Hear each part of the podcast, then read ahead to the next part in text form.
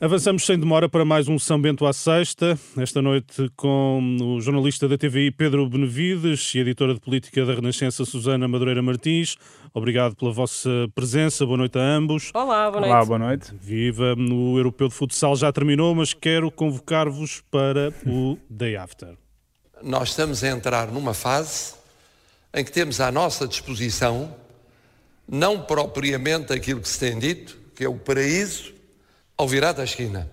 Mas temos muitos fundos europeus e é fundamental que sejam bem utilizados, a tempo, com rigor, com transparência, com profissionalismo, com eficiência, com eficácia.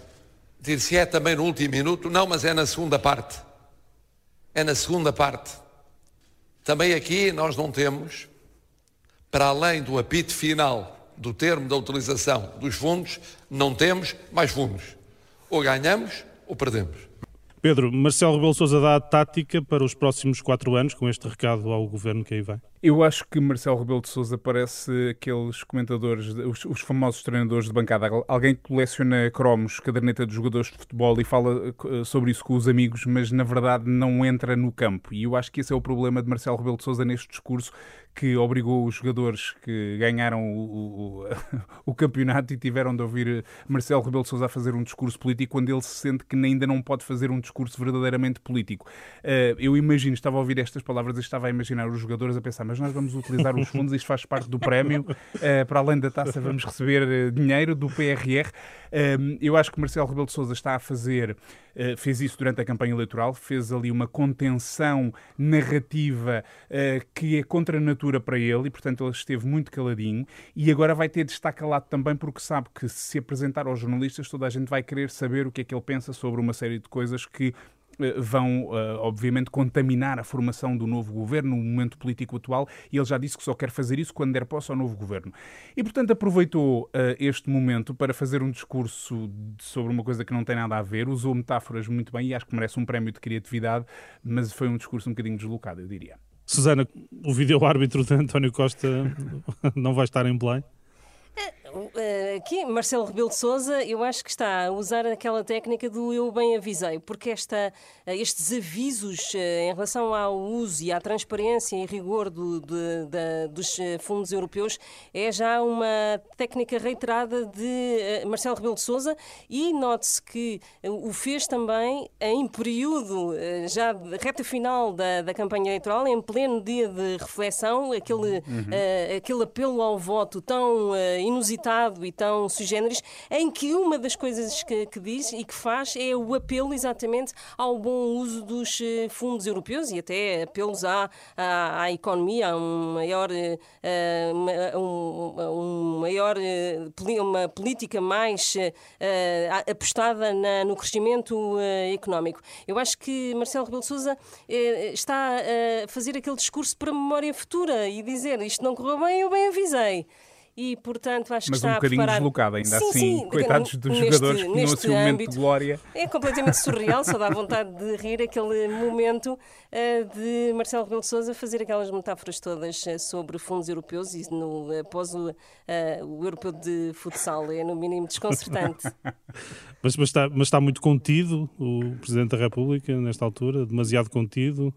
Médio. Eu acho que né, vai dando os seus, eh, os seus recados e, este, e, e neste caso foi nítido e notório e uh, neste caso isso foi notório e naquele apelo ao voto em pleno sábado de reflexão eu acho que uh, passou ali um bocadinho o limite do, do, do, apelo ao voto com a, a dizer que a lei eleitoral é preciso ser alterada, que é preciso repensar o dia de reflexão eu acho que no, no, no pior dia para o fazer, fê-lo. E então, eh, a partir daí, eh, como que se eh, calou mas os avisos vão sendo dados, não há aqui inocência Eu acho que ele está em período de reflexão. Agora sim, Agora sim, o Presidente está em período de reflexão porque está a pensar qual é que vai ser o seu papel, tendo em conta as suas características pessoais que todos já conhecemos, como é que este Presidente se vai posicionar perante um governo de maioria absoluta. Que foi completamente apanhado na curva, não era Eu nisto... diria que até António Costa terá sido, Claro, uh, mas, não, mas sim, não concordo. era isto que, que desejaria ou que imaginaria que, que pudesse acontecer.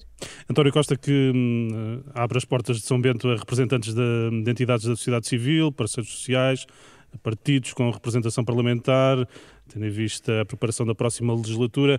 Pedro, é um bom sinal de Costa num quadro de maioria absoluta?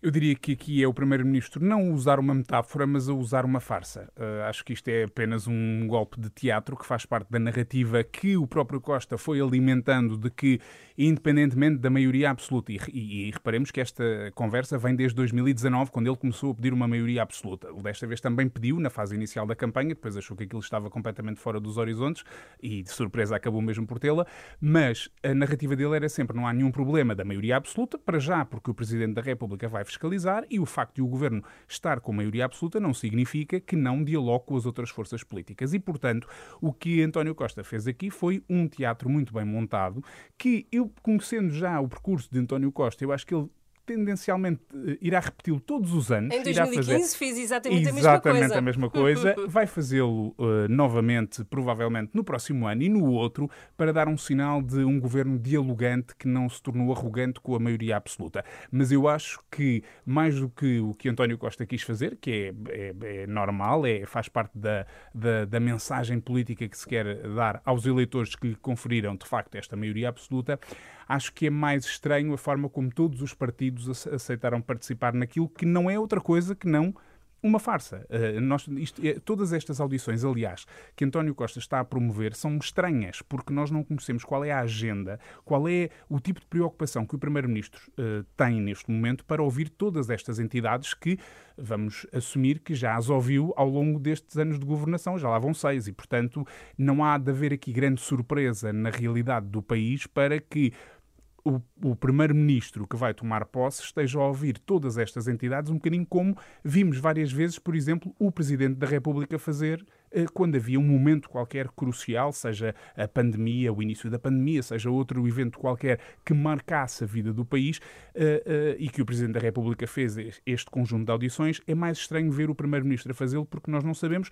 Ele, ele houve uma confederação Porquê? Qual é, o, qual é a agenda? O que é que ele espera ouvir deles? Qual é o problema que preocupa o Primeiro-Ministro? Nós não sabemos nada disso. O que vemos é um, uma, uma, agenda longa de audições para mostrar que António Costa tem maioria absoluta, mas quer ouvir todos os setores da sociedade. Portanto, na tua leitura, usando uma expressão que os, os treinadores do Clássico desta noite usaram, isto é uma canção de embalar? Completamente, completamente. Não há outra. Essa é a melhor expressão, é uma canção de embalar. Susana Costa exclui o Chega destas audiências, é uma decisão compreensível? É, é, compreensível porque foi, de resto, algo que disse na campanha, em plena campanha eleitoral que uh, ia fazer, que ia, uh, ia ouvir todas, todas as, as forças uh, partidárias com representação parlamentar, à exceção do Chega, que ele diz, disse que não fazia sentido, uh, tendo em conta que não uh, se revê minimamente e tem divergências profundas com o partido liderado por André Ventura. Portanto, houve aqui uma espécie de palavra dada, palavra honrada, muito ao estilo de António Costa, mas a verdade é que aconteceu assim durante a campanha eleitoral. Muito bem, falamos já de um quadro um, pós-eleitoral, mas o resultado definitivo das legislativas ainda não é conhecido. Uh, em causa os anunciados recursos que contestam o atribulado processo contagem dos votos de imigração. No Círculo da Europa foram anulados 157 mil devido à contaminação das mesas, onde se juntaram votos com e sem identificação. O PSD contestou a aceitação de todos os votos. O PS alegou um acordo político para os aceitar. A Comissão Nacional de Eleições disse que ele é soberana e clara e hum, alegou que os partidos tiveram tempo para alterar a legislação. Pedro, quem fica mal ou quem fica pior nesta fotografia? Bom, eu diria que quem fica pior são os eleitores uh, dos, dos, círculos da imigração, que desta vez até uh, participaram uh, em maior número do que aquilo que se estava à espera e, sobretudo, tendo em conta a comparência nas outras eleições e que veem os seus votos irem para o lixo por culpa exclusiva dos partidos políticos. Eu não falo apenas do PS e do PSD, mas são claramente os partidos que têm mais responsabilidade nisso, mas porque o, o nosso Parlamento continua a subir para o lado em questões que são fundamentais são estruturantes do funcionamento normal da nossa democracia. E quando os problemas são detectados, e este problema que se verifica agora já tinha sido detectado em 2019, não se percebe como é que em dois anos os deputados não tiveram tempo para, para resolver um, um, um problema destes. Os deputados todos, uh, uh, de todos os partidos, isso não foi feito, não foi nunca uma prioridade.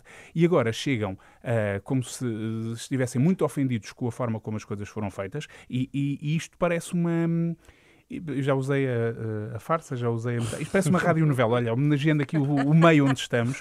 Isto parece uma radionovela que é os próprios atores a fazerem uma coisa excessivamente dramatizada, um bocadinho artificial e que, em muitos casos, eram eles próprios que escreviam o guião. Porque, na verdade, aquilo que se passou com estes votos foi, resultou de, para já, de não se ter feito nada no que diz respeito à lei e depois de, de um acordo que ambos os partidos, PS e PSD, fizeram uma coisa informal, onde aceitavam que, enfim, é, pode não vir com o cartão do cidadão ou vem com a cópia do cartão do cidadão, pode não vir, vamos contar todos os votos. E depois, à última hora, decidiram que afinal, um dos partidos, no caso o PSD, decidiu que afinal não era nada assim, decidiu que sem eh, cartão do cidadão não contavam os votos, de repente mostrou-se tudo, de repente já não podem contar esses votos porque já não sabem qual é que era qual. E agora uh, temos o PSD, mais uma vez, no novo episódio da rádio novela, excessivamente dramático, a dizer que agora vai, está aqui, vai apresentar uma queixa-crime porque isto é grave o que se passou. Eu acho que isto é, uh, de facto, um, um, um espetáculo de, de, de entretenimento barato e grave e, sobretudo, desrespeitador de todos os portugueses que decidiram votar e que agora veem os seus votos irem para o lixo. Isto parece as eleições americanas. Eu vi as imagens da contagem dos votos e parecia mesmo que estávamos nos, Estados Unidos, centenas de pessoas a contar votos e depois, de repente, há uma, há uma bronca e agora os votos vão para o lixo e agora um partido vai apresentar queixa no tribunal. Isto é, de facto, é exemplar da forma como uh, muitas vezes os partidos políticos trabalham para a sua própria uh, imagem negativa junto do, do, dos portugueses. Susana, como é que olhas para tudo isto? com uma confusão uh, absoluta e com toda a gente a tirar uh, responsabilidades uh, para outrem, quando basicamente todos os partidos têm aqui uma responsabilidade, porque houve ali uma tentativa de um acordo de cavalheiros há semanas, não foi? Há meses, foi há poucas semanas, antes das uh, eleições, numa reunião uh, patrocinada pelo Ministério da Administração Interna, portanto, uh, o MAI também terá promovido este pseudo-acordo de cavalheiros, que agora ninguém quer invocar, muito menos Rui Rio, que nem sequer nesta conferência de imprensa falou disso, pelo menos de, da parte que ouvimos e foi possível acompanhar. Rui Rio, não, líder do PSD, não, não se referiu a esse acordo de cavalheiros em, em momento nenhum, porque aí teria de tirar o tapete a algum dos responsáveis, ou ao responsável que uh, procedeu a esse acordo de cavalheiros, ou então tirava o tapete ao seu próprio vice-presidente, António Malo de Abreu, que uh, fez parte da delegação que acompanhou a, contagem de votos naquelas duas noites uh, perfeitamente inacreditáveis na, na, fila em Lisboa. Com, com os anunciados recursos, teremos resultados oficiais para a semana? Uh, uh, o que tem corrido é que na terça-feira uh, poderá haver já, poderão ser conhecidos já esses resultados, mas é tudo muito incerto porque a partir de, do momento em que há uma queixa-crime apresentada, os prazos podem derrapar um pouco. Agora, Uh, uh, o Presidente da República já veio dizer que nada disto irá atrasar a, a posse do, uhum. do, governo, sendo, portanto, com uh, Marcelo Rebelo de Souza antecipando em tudo uh, uh, provavelmente até a decisão, uma decisão judicial. Vamos ver em que é que isto vai dar tudo. Mas também é de notar que Marcelo Rebelo de Sousa, no tal apelo ao voto que fez, também nessa referência da, da, da reforma da lei eleitoral, teve aqui um pouco de visão, se calhar também uhum. antecipando toda esta uh, atrapalhada. Uh, isto, que calhar... na verdade já não era nova, portanto ele estava nova. mesmo a ver que isto ia repetir-se. É óbvio. No tempo que nos resta, o tempo avança, uh, sugeriu um olhar sobre o atual momento do PSD, uma semana do Conselho Nacional. Há quem entenda no partido que não há que ter pressa e defenda um congresso antes das diretas para uma reflexão. Há quem, pelo contrário, defenda rapidez na definição do processo de escolha do sucessor de Rui Rio. As distritais reúnem-se na próxima semana para definir a estratégia e sair de Barcelos com a data das diretas. No atual momento político, Pedro, eh, é melhor acelerar ou esperar e refletir? Este momento político, eu diria que dá para as duas coisas, na verdade, porque uma, um, um, governo que, que acabou de conquistar uma maioria absoluta, uh, que era um cenário, eu já não digo nestas eleições, mas eu diria que nós próprios que seguimos a vida política do país como jornalistas há muito tempo, uh, provavelmente estávamos convencidos que cenários destes já não se iriam repetir, que tudo iria passar por negociações parlamentares e coligações mais ou menos próximas. A verdade é que fomos surpreendidos com uma nova maioria absoluta e isto coloca grandes desafios aos vários partidos, mas desde logo ao principal partido, uh, neste caso da oposição, que tendencialmente é aquele que vai intercalando no governo com o partido que neste momento lá está, que é o Partido Socialista. E, portanto, para o PSD isto representa um desafio enorme. O PSD teve várias hipóteses de mudar de líder e escolheu sempre estar ao lado de Rui Rio. Uh, desta vez, perante esta derrota, Rui Rio já não tem condições para continuar. Enfim, imaginemos nós, não sabemos que só se pode haver aí alguma surpresa, mas eu diria que já não tem condições para continuar. E uh, normalmente, quando há um líder que está de saída num círculo, no circuito político normal, eu diria que quanto mais depressa melhor. É preciso que o partido tenha uma nova cara, uma nova direção, um novo rumo e se apresente aos eleitores com uma energia nova.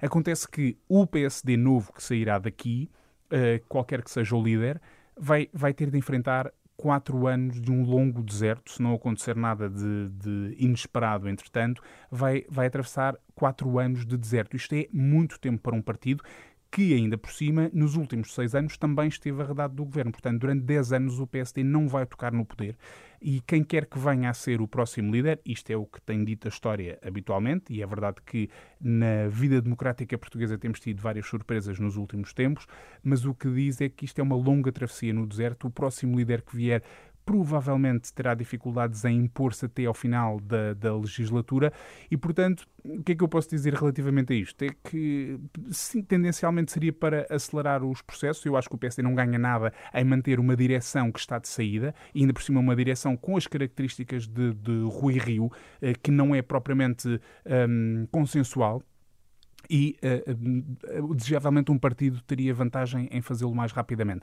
Acontece que, mesmo que o faça, terá quatro longos anos de espera pela frente para se opor a um governo que agora tem grandes condições para, para governar como quiser, apesar de todas as tentativas de diálogo de António Costa.